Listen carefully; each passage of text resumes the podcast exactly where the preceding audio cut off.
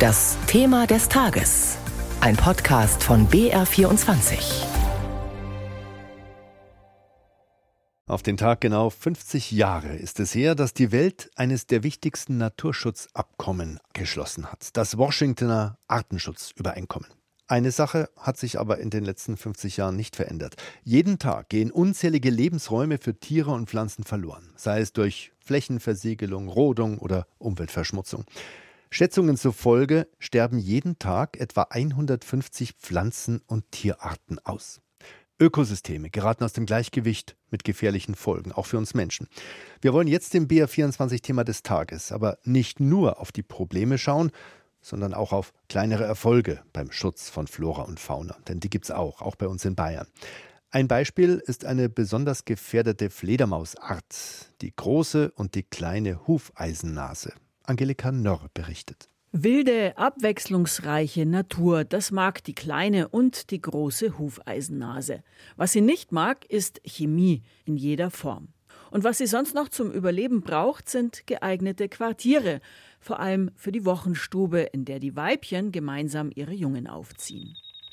Im Landkreis Bayreuth könnte die kleine Hufeisennase, eine der gefährdeten Fledermausarten in Bayern, bald wieder so eine Wochenstube haben, hofft Alexander Gnaz vom LBV. Ja, in Weichenfeld hat ein alter Mann gelebt, der in seinem Haus kleine Hufeisennasen hatte und hat aber vermacht, dass diese Fledermäuse in dem Gebäude bleiben sollen. Das ist durchaus ein, ein, Glücksfall, dass die Erbengemeinschaft das an LBV verkauft hat, in der Hoffnung, dass sich wieder eine Wochenstube darin bilden kann. In der Region in Oberfranken sind von dieser Art der kleinen Hufeisennase nur noch drei Wochenstuben bekannt. Alexander Gnaz ist Gebietsbetreuer beim Landesbund für Vogel- und Naturschutz LBV. In Hohenburg in der Oberpfalz betreut er das Fledermaushaus mit der bundesweit einzigen Wochenstube der großen Hufeisennase. 1992 lebten dort rund 30 Tiere, inzwischen sind es über 560. Aber warum ist die Hufeisennase in Bayern überhaupt so selten geworden? Ein Grund, die Tiere verlieren ihr Zuhause, wenn alte Häuser und Stadel saniert oder abgerissen werden. Und dann ist da noch das, was Gnaz den Pestizidcrash nennt. Das heißt, wir haben viele Pestizide in der Landwirtschaft benutzt. Viele dieser Pestizide sind fettlöslich und Fledermäuse bilden für den Winterschlaf eine Fettschicht aus, von der sie dann eben im Winter zehren.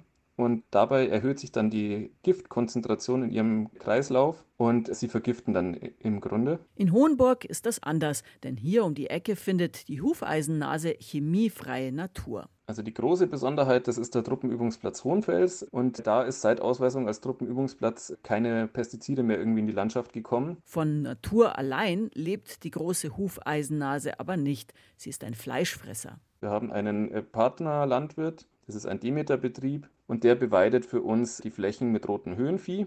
Diese Rinder werden auch nicht entwurmt, weil Entwurmungsmittel, die hören einfach nicht am Darmende der Kuh auf zu wirken, sondern der Kuhfladen ist weiterhin auch verseucht. Und wenn jetzt da ein Käfer seine Eier reinlegen würde, würde der sich nicht entwickeln können. Anders der Biodung der Demeterrinder. Wir hatten da wirklich ein Maximum von 21.000 Mistkäfern in eineinhalb Kuhfladen, also in drei Liter Rinderdung. Davon kann eine Fledermaus gut satt werden. Quartiere in alten Bäumen, geschützte Wochenstuben, Bionahrung. Alles, um die vom Mensch verursachten Schäden wieder zu beheben. Und? Jedes Ökosystem ist erstmal in sich stabil. Und man kann da in einem gewissen Maß auch Arten in Anführungszeichen rausnehmen. Man weiß nur nicht, ab welchem Zeitpunkt dann so ein Ökosystem zusammenbricht. Und um das zu vermeiden, versucht man möglichst früh die Arten in diesen Ökosystemen zu halten. Da gehört eben auch so eine Fledermaus dazu, die sehr viele äh, Insekten vor allem wegfrisst. Und die sorgt somit auch für ein gewisses Gleichgewicht. Und darum geht es beim Artenschutz, die Natur im Gleichgewicht zu halten. Jetzt haben wir doch alle was gelernt über die große und kleine Hufeisennase in Bayern. Ein Beitrag war das von Angelika Nörr. Ein Wissenschaftler, der sich seit Jahren für den Erhalt der Arten einsetzt, ist der Agrarbiologe und Ökologe Professor Josef Settele vom Helmholtz Zentrum für Umweltforschung in Halle. Xaver Schäffer hat mit ihm gesprochen. Professor Settele, man kann also kleine Erfolge erzielen, wie beim Schutz seltener Fledermäuse. Fallen Ihnen denn noch andere Beispiele ein für gelungenen Artenschutz in Deutschland? Ja, wenn wir Bayern nehmen, haben wir natürlich noch den Bartgeier, glaube ich, da in Garmisch-Partenkirchen in der Ecke. Ne? Das war ein Beispiel, was gerade läuft, sage ich mal. Erfolgreich war es noch nicht, aber es ist auf dem Weg dahin. Es gibt gute Beispiele, die aber bislang immer nur so sind, dass sie eigentlich die Ausnahme von der Regel sind. Also viele Tier- und Pflanzenarten sind weiterhin gefährdet oder sogar vom Aussterben bedroht, auch hier in Bayern. Wo ist denn die Not gerade besonders akut? Ich meine, wir haben natürlich vor allen Dingen Rückgänge in Bereichen, wo alte Nutzungssysteme aufgegeben werden. Also wenn man Bayern nimmt, haben wir das Voralpengebiet, die entsprechende Beweidung von extensiven Flächen, die Nutzung von Streuwiesen zum Beispiel, in diesen Teichgebieten, die ich selber aus meiner Heimat kenne, aus dem Allgäu. In dem die Nutzung so nicht mehr stattfindet, sind die Systeme halt anders. Und viele seltene Arten sind in diesen alten Systemen heimisch geworden, sage ich mal, im Laufe der Zeit. Und wenn die eben dann nicht mehr da sind, gehen die verloren. Was für Arten sind das? Das geht querbeet natürlich. Erstmal am sind sehr viele Insektenarten, die sehr spezifische lokale Bindungen haben. Aber es geht genauso hoch bis zu den Vögeln, die dann entsprechend auf der Landschaftsskala unterwegs sind und dann zum Beispiel nicht mehr genügend äh, Futter haben. Ne? Also Insekten als Vogelfutter ist ja auch ein interessanter Aspekt. Wenn dann so eine Art wirklich ausstirbt, dann ist es natürlich traurig. Aber manche würden vielleicht sagen, was hat das mit mir zu tun? Das kann mir doch egal sein.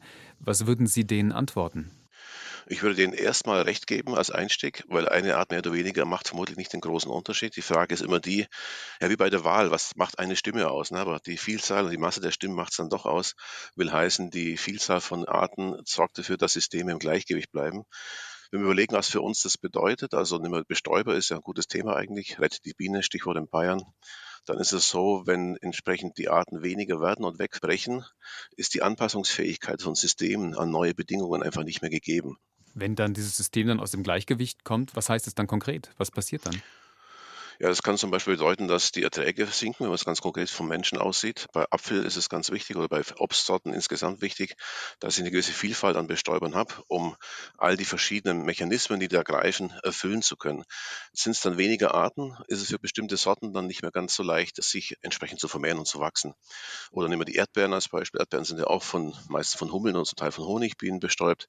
Wenn die kaum noch Bestäubung haben, werden die sehr mickrig und sehr klein oder tragen gar keine Früchte mehr. Also von daher ist es schon ganz wichtig, wichtige Komponente, auch für den Menschen, auch für die Ernährung, insbesondere wenn es darum geht, uns mit Vitaminen zu versorgen. Im Herbst gab es ja jetzt die große Artenschutzkonferenz in Montreal mit dem kleinen Durchbruch. Unter anderem wurde festgehalten, dass bis 2030 30 Prozent aller Meeres- und Landflächen unter Schutz gestellt werden sollen. Aber was glauben Sie, wird da was draus? Da wird was draus, bin mir ziemlich sicher. Die Frage ist letztlich halt die, wie definiere ich Schutzgebiete? Und wenn wir das deutsche Beispiel nehmen, wir haben ja nur 0,6 Prozent der Landesfläche insgesamt als sogenannte Wildnisgebiete. Und die meisten Menschen denken ja bei Naturschutzgebiet an Wildnis, wo der Mensch gar keine Rolle spielt. Aber schon jetzt sind die Masse unserer Schutzgebiete ja solche, die eine bestimmte Nutzung brauchen. Das heißt, wir werden in unserer Kulturlandschaft auch weitere Gebiete dann ausweisen, die aber nur dann, soll man sagen, die Funktion erfüllen als Schutzgebiet, wenn entsprechend ein Management stattfindet und die Nutzung nach wie vor da ist. Das heißt also, es ist ein Beschluss, der ist ja ganz bewusst etwas offen gehalten in der Umsetzung, weil natürlich die Vorschriften für die Inuit im Norden nicht die gleichen sind wie für die Amazonasgebiete, nicht die gleichen wie bei uns in Mitteleuropa in der Kulturlandschaft. Was wäre also aus Ihrer Sicht zu tun? Wir müssten uns überlegen, wie die Nutzung der Landschaft weitergeht. Wir müssen uns überlegen, wie wir uns weiter ernähren wollen. Also Konsum ist ein wichtiger Punkt natürlich. Das bekannte Thema Fleischkonsum kommt damit rein. Also ich bin jetzt kein Vegetarier, ne? ich bin ein Fan von einem tollen Steak, das ich ab und zu zu mir nehme und genieße. Wir müssen also Systeme haben, die im Prinzip mit der Natur anders umgehen, also extensiv. Beweidung ist durchaus denkbar natürlich, Tierhaltung genauso, aber eben weg von der Massentierhaltung hin zu einer extensiven Haltung eben. Zugleich auch nicht so viele Abhängigkeiten ja, aus dem Ausland, wo entsprechend Probleme ansonsten existieren exportiert werden. Das heißt also kurze Wege, mehr biologisches Essen, weniger Fleisch, das wären die Sachen, die ich als Verbraucher machen kann. Genau, als Verbraucher kann ich genau da an der Stelle ansetzen. Und ich bin jetzt kein Mensch, der immer äh, schwarz und weiß sieht. Ne? Das sind alles Grautöne. Also kurze Wege, manchmal muss es auch länger sein, kommt ganz drauf an, eben weniger Tiere, aber nicht unbedingt komplett keine Tiere. Ja, und auch weniger Pflanzenschutz, weniger Pestizide, ist alles in der richtigen Richtung.